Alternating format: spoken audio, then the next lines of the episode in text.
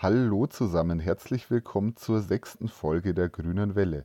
Ich bin Stefan Christoph, Fraktionsvorsitzender der Grünen im Regensburger Stadtrat. Hallo und ich bin Maria Simon und zusammen mit Stefan ebenfalls grüne Fraktionsvorsitzende im Regensburger Stadtrat. Wir schauen heute zurück auf den Mai im Stadtrat und sprechen über den Green Deal Regensburg, über den Klimavorbehalt, unsere Erfolge für die Solarenergie, über die Jugendbefragung in Regensburg und das neue Schreiberhaus. Am Ende sprechen wir noch darüber, was uns im Juni erwartet und was wir im Juni vorhaben.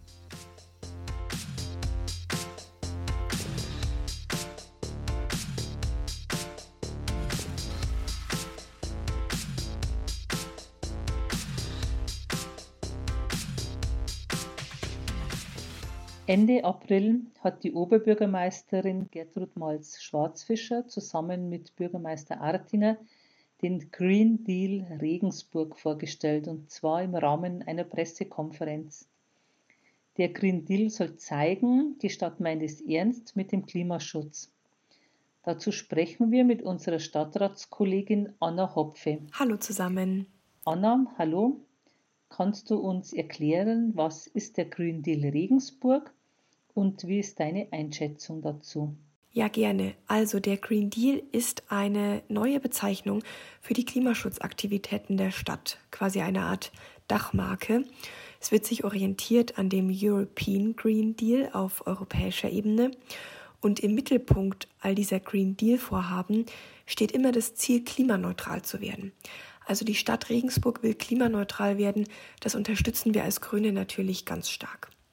Was wir aber kritisieren müssen, das ist das Vorgehen der Stadtratskoalition, was die Zielangaben anbelangt. Also es werden widersprüchliche Ziele kommuniziert. Zum einen steht im Koalitionsvertrag, dass bis 2035 die Gesamtstadt klimaneutral werden soll.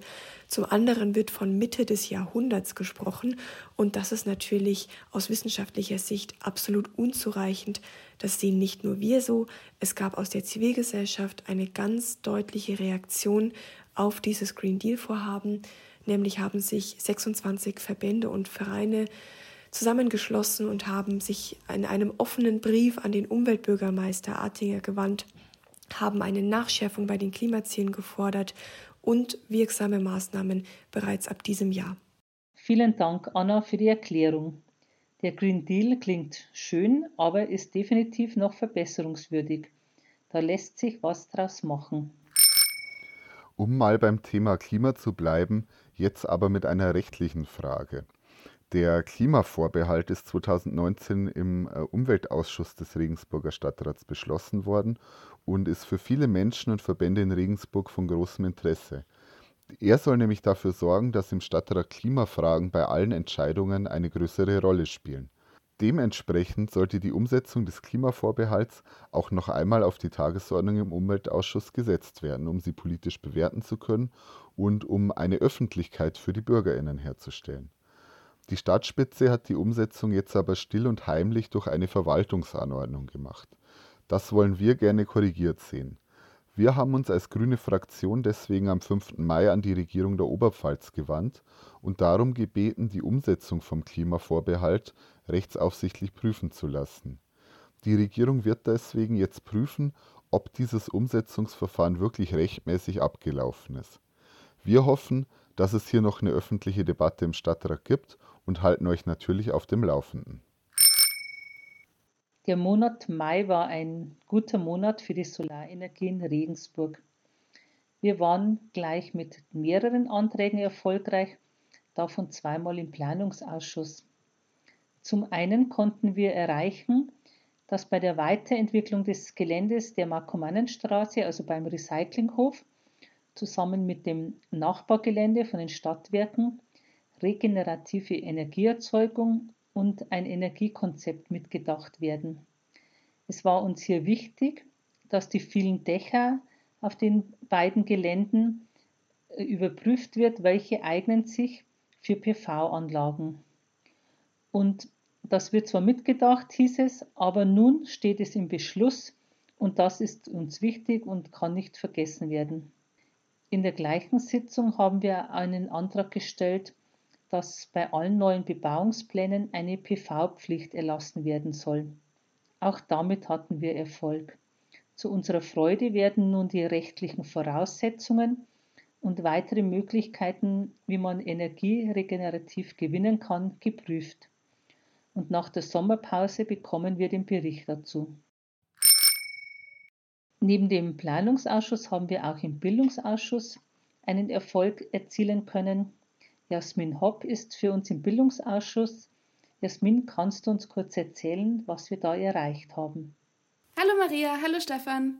Man könnte ja meinen, dass mittlerweile bei Flachdachsanierungen eine äh, Photovoltaikanlage automatisch mitgedacht wird. Ähm, das war in dem, in dem Fall nicht der Fall. Ähm, weswegen wir einen Änderungsantrag gestellt haben, dass wir wollen, dass die Dachfläche für die Erzeugung von Solarenergie genutzt wird, äh, gegebenenfalls in Kombi mit einer Dachbegrünung.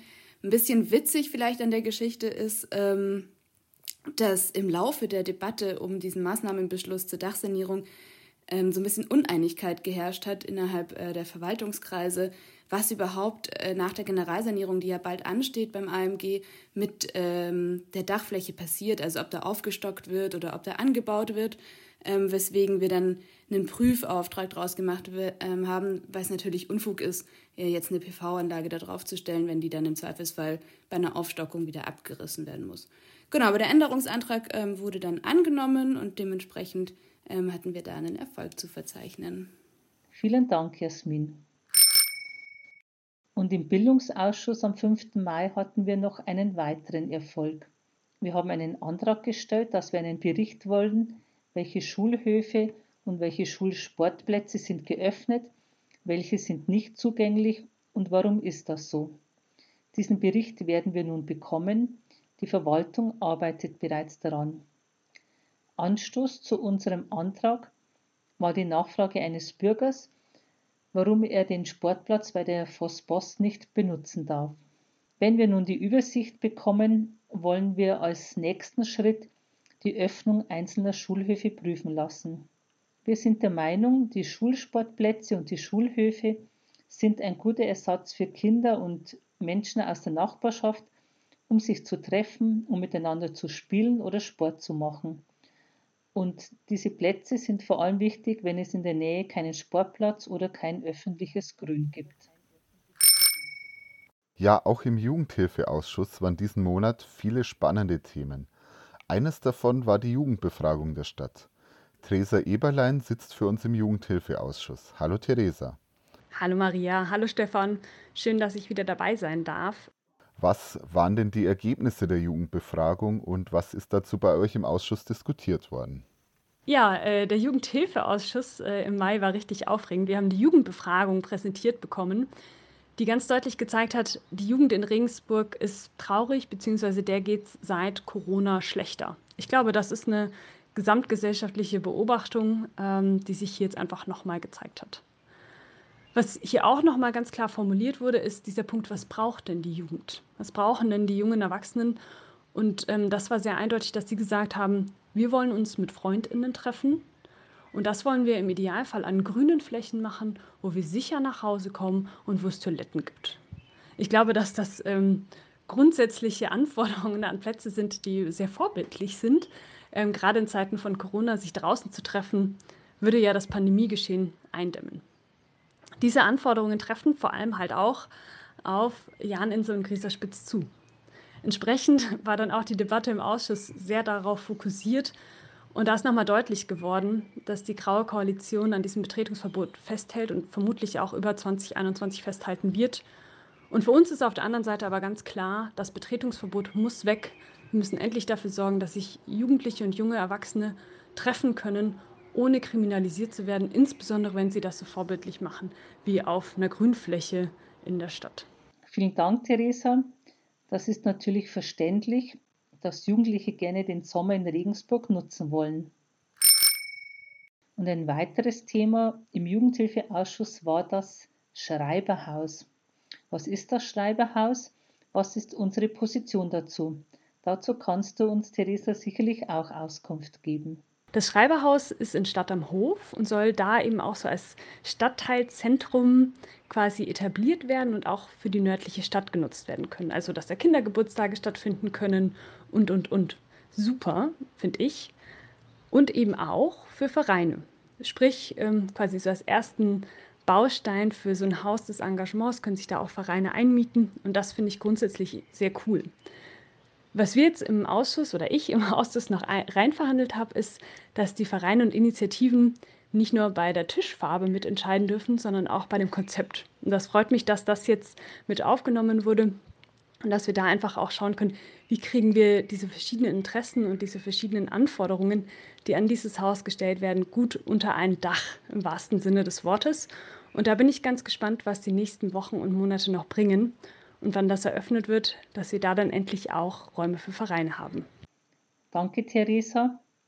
Ja, wir freuen uns auf die Räume für Vereine und für bürgerschaftliches Engagement. Das ist sehr schön, dass wir dieses Angebot bekommen haben. Räumlichkeiten, die jeder von uns mehr oder weniger dringend regelmäßig braucht, beschäftigen uns auch im Stadtrat regelmäßig immer wieder. Jetzt während der Corona-Pandemie, in der man sich aus Infektionsschutzgründen lieber draußen treffen will, ist noch deutlicher klar geworden, dass es einen riesigen Mangel an öffentlichen Toiletten in der Stadt gibt. Immer wieder haben wir Grüne das eingebracht. Zuletzt mit unserem Antrag für mehr mobile Toilettenanlagen an stark besuchten Plätzen außerhalb der Altstadt, wie etwa Spielplätzen und Parks. Unser Antrag, solche Toiletten für diesen Sommer anzumieten, wurde leider abgelehnt. Stattdessen will die Graue Koalition ein Testprojekt mit gerade einmal zwei mobilen Toiletten für das ganze Stadtgebiet starten und baut für 330.000 Euro eine Bezahltoilette neben die Jahnensel. Wir glauben, in diesem Ausmaß hätte man das Geld viel sinnvoller investieren können. Jetzt starten wir in die Vorschau, was in nächster Zeit passieren wird. In der Stadtratssitzung vergangenen Donnerstag wurde die Möglichkeit zu hybriden Stadtratssitzungen geschaffen. Zur nächsten Stadtratssitzung wird es die Möglichkeit geben, sich auch digital zuzuschalten, wenn man akut erkrankt ist oder sich aus gesundheitlichen Gründen nicht in einen Saal mit mehr als 50 Leuten setzen möchte. Wir als Grüne sind der Meinung, dass die digitale Sitzungsteilnahme noch viel mehr Möglichkeiten bieten würde, etwa was Barrierefreiheit angeht, aber zum Beispiel auch um Menschen, die Kinder, ältere Menschen oder Menschen mit Behinderung betreuen, mehr zu ermutigen, ein kommunales Ehrenamt anzunehmen. Die Mehrheit des Regensburger Stadtrats sieht das derzeit leider anders und unsere Änderungsanträge darauf wurden leider abgelehnt. Trotzdem freuen wir uns über den Erfolg, dass es grundsätzlich in Zukunft möglich ist, digital an Ratssitzungen teilzunehmen.